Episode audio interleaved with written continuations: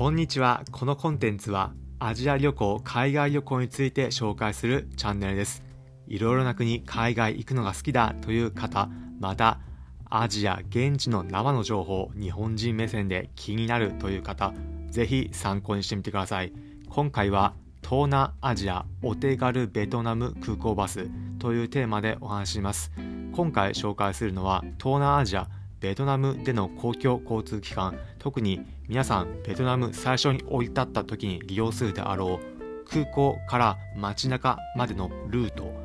一般的なものとして利用しやすいのかどうかというところ日本人目線の観点でお伝えします。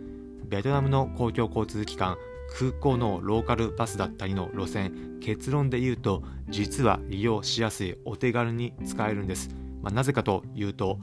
アプリケーションなどを使えばルートなども分かりやすいですし料金なども明確だからというところです。私自身実際に使ってみたのでその時のエピソードをもとにお伝えします。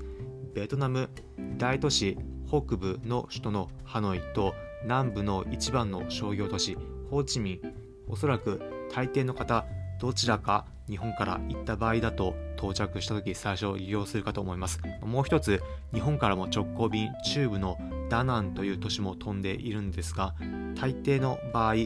ハノイまたはホーチミン最初に着くかと思います。その時どちらの空港からも街中行く時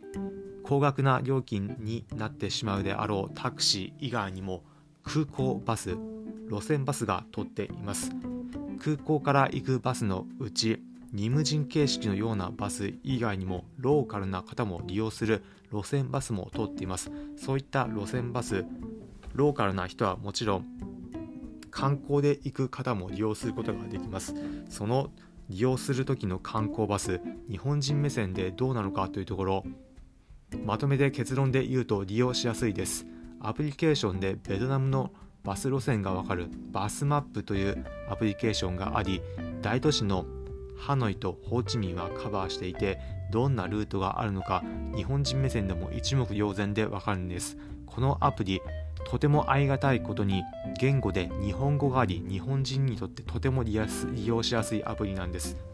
言語英語とベトナム語と日本語を選択でき日本語でもちろん現地のバス停などはベトナム語の表記なんですがどこからどこまで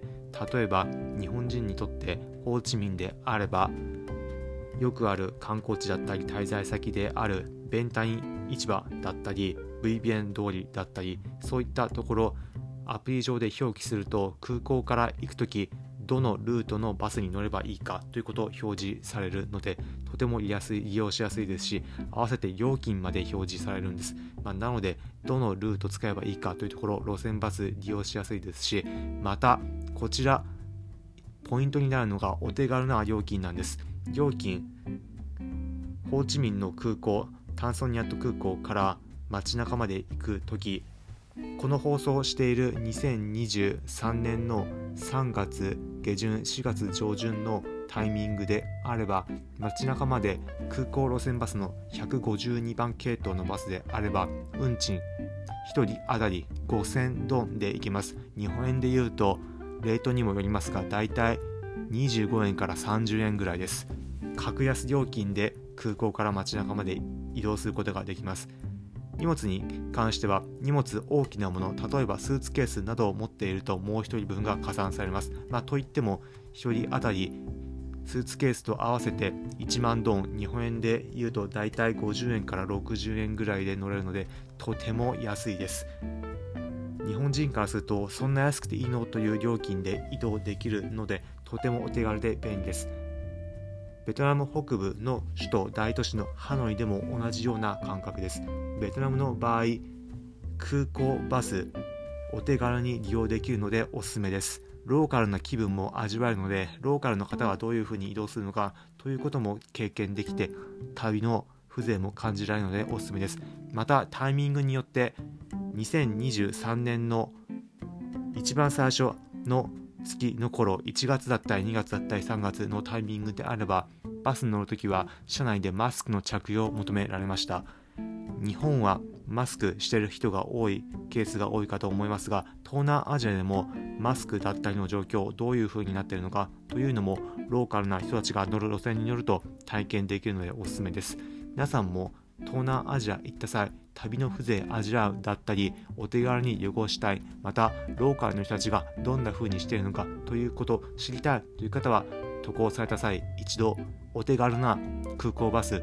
使ってみてはいかがでしょうか。旅の醍醐味ローカルの人たちのの感覚味わえるのでおすすめです。ということで最後に今回のまとめです。今回は東南アジアお手軽ベトナム空港バスというテーマでお話ししました。結論ベトナムの空港バス旅行客の方でも利用しやすいのでおすすめです。今回の放送を聞いてへえなるほどだったり面白かったという方はいいねの高評価ハートマークポチッと押していただければ幸いです。以前の放送からいただいたコメントも最後にご紹介します。以前の放送回第137回海外円高になってた国へ渡航してみたというテーマで話した回についてコメントをいただきました。コメントひろちゃんさんからいただきました。読み上げます。円高になっている国を見つける面白い視点だなと思いました。もう円は弱いって思い込んでましたから。